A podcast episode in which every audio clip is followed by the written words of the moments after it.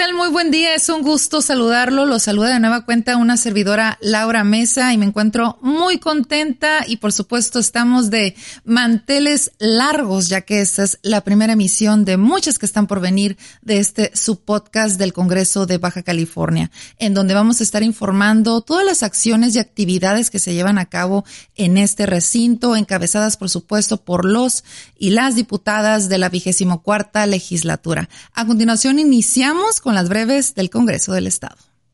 Las breves del Congreso.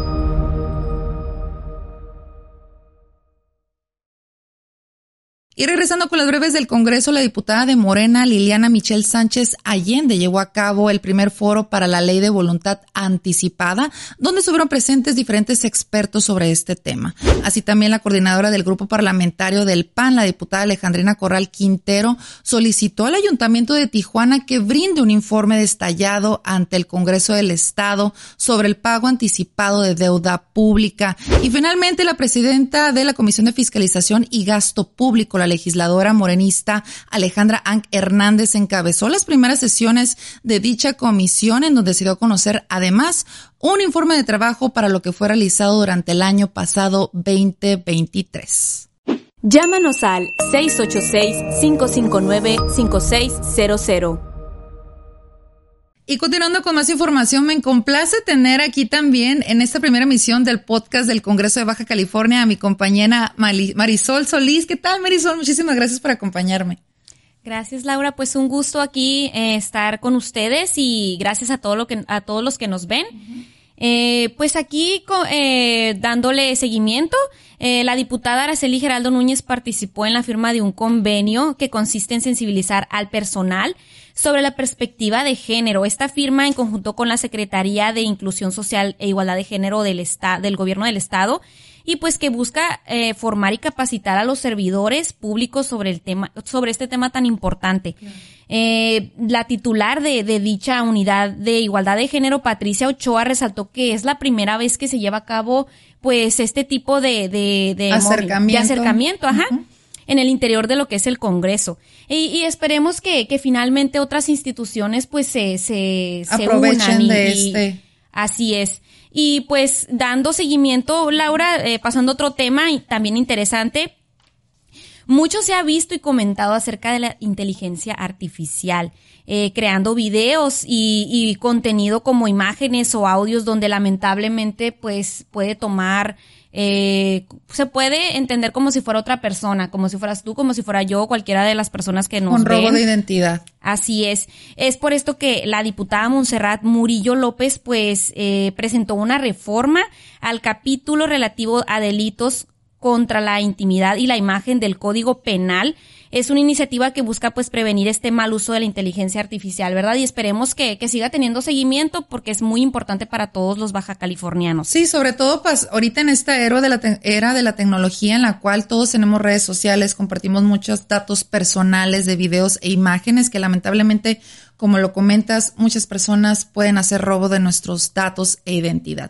¿Qué más tenemos, Marisol? Así es, Laura. Y pues para cerrar, el diputado Ramón Castorena Morales presentó un exhorto para agilizar los cruces en la, en la frontera del Chaparral. Eh, a beneficio pues de los habitantes que retornan de Estados Unidos hacia acá. Este exhorto, Laura, pues está dirigido a múltiples autoridades de los distintos niveles de gobierno, tales como pues eh, la el presidente de la República, la gobernadora del estado y pues la presidenta municipal de Tijuana eh, la Agencia Nacional de Aduanas también y al titular del SAT. Recordemos que pues durante la semana, durante la pasada visita de, del presidente Andrés Manuel López Obrador, pues esto tuvo, es, estuvo dando seguimiento a este tema para agilizar el proceso, ¿no? Que como bien sabemos los agentes aduanales ya han tomado diferentes medidas, ¿no? En donde han cerrado eh, algunas vialidades al respecto de este conflicto que pues como ya lo comentas, el diputado le ha dado seguimiento. Así es, Laura, y pues sería todo por el día de hoy. Y bueno, ya tiene esta información de algunas de las actividades o acciones que están realizando los diputados. Muchísimas gracias a mi compañera Marisol Solís, que bueno, ella nos va a acompañar en las siguientes emisiones. Un gusto. Consulta nuestra página web www.congresobc.gov.mx. Y a continuación pasamos con la siguiente sección de lo que tienes que saber sobre tu Congreso. Y es que actualmente el Congreso del Estado de Baja California se encuentra integrado por un total de 25 diputadas y diputados. Además, históricamente es la legislatura en la que más mujeres diputadas han llegado, sumando una sumatoria de 14. De esos 25 legisladores, 14 son de la fracción de Morena, 3 del PAN, 3 del PT, 2 del PES, uno de Fuerza por México, uno de Movimiento Ciudadano y uno del PV o bien el Partido Verde. Dichas diputados y diputadas integran un total de 26 comisiones de trabajo. Invitado del día.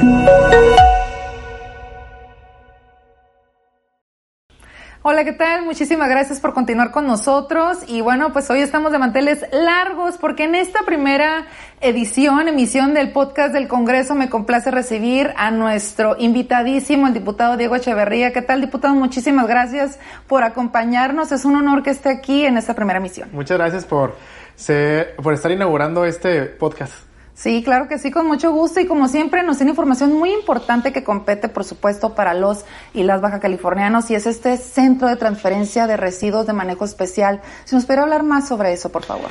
Sí, bueno, comentarles que el tema de los terrenos baldíos, casas abandonadas y los drenes llenos de basura es un problema que no vamos a arreglar yéndolos a limpiar cada mes.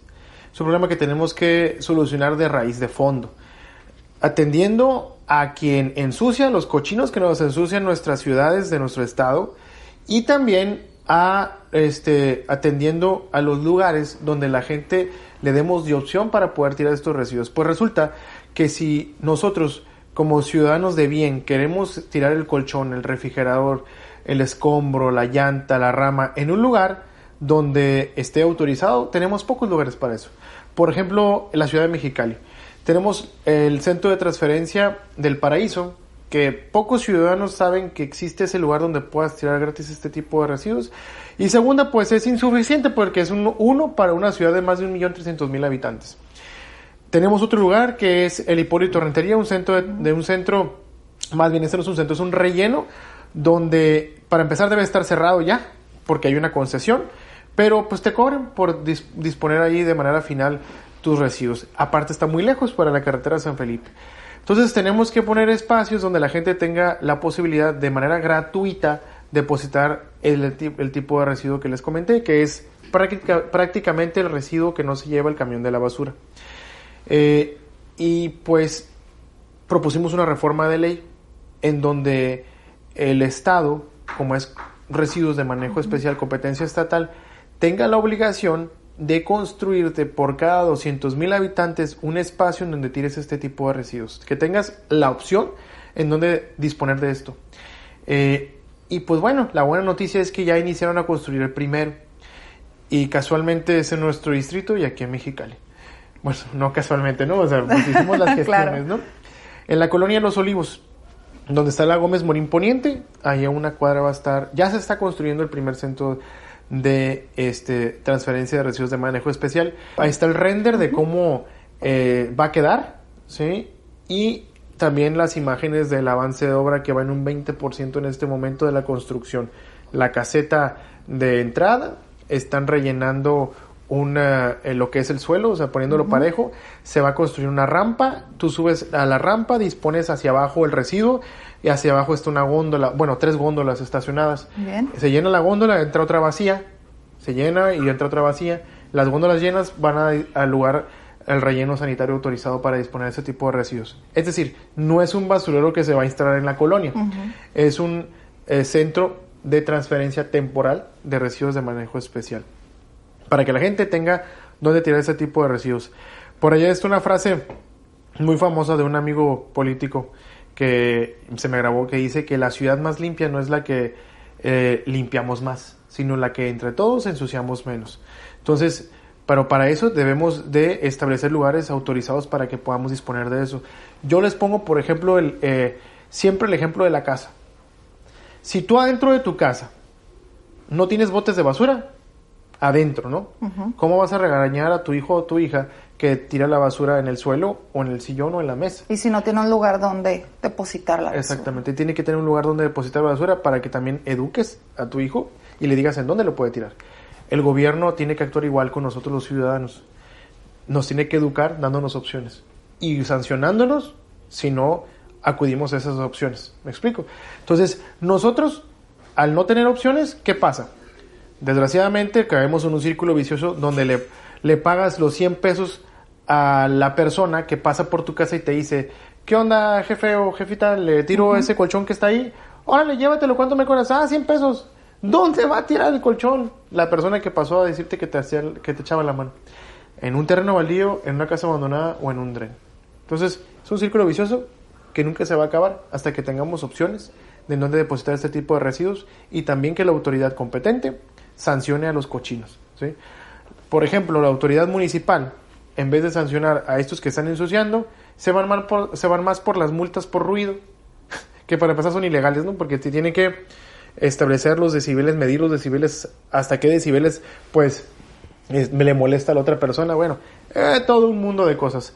Pero se van más por eso, ¿sí? Que atender los problemas de raíz que tenemos en nuestras ciudades, que es, en este caso, en materia ambiental, los terrenos baldíos, casas abandonadas y los drenes llenos de basura.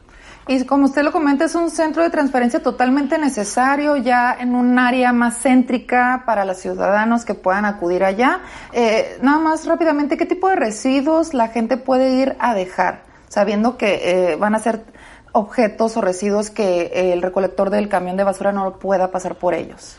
Les llamamos los voluminosos, los muebles viejos, que son el colchón, el refrigerador, eh, la estufa, la lavadora, el escombro, la rama, la llanta, ese tipo de residuos son los que van a poder disponer en esos lugares autorizados.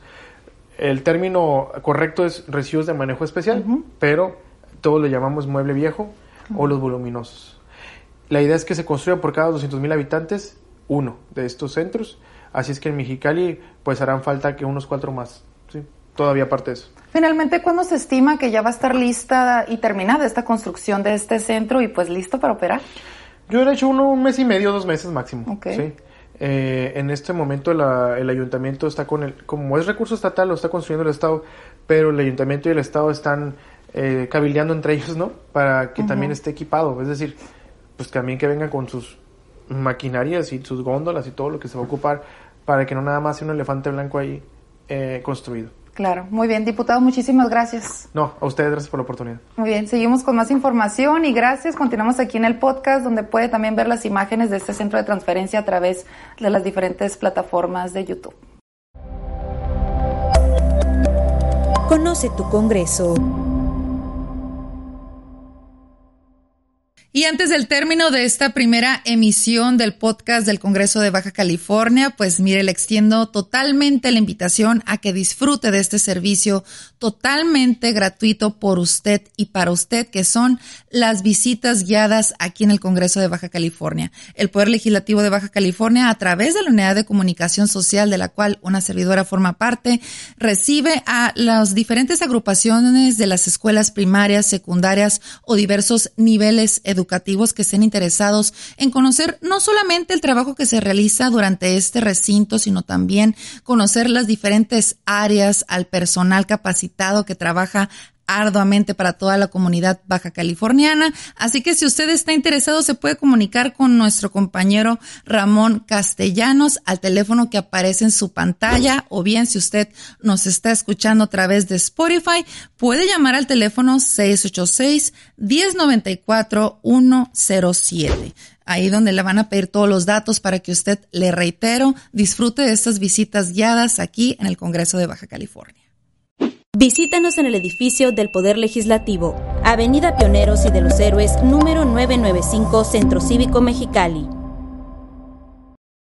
Es así como llegamos al final de esta primera emisión de muchas más que va a haber en este subpodcast del Congreso de Baja California. Lo invito a que siga compartiendo nuestro contenido a través de las diferentes redes sociales, que nos acompañe, que esté al tanto de todo el trabajo que estamos haciendo aquí en el Congreso para usted. Y bueno, se despide una servidora, Laura Mesa, y que pase un excelente día. Presentes en TikTok, X, Instagram y YouTube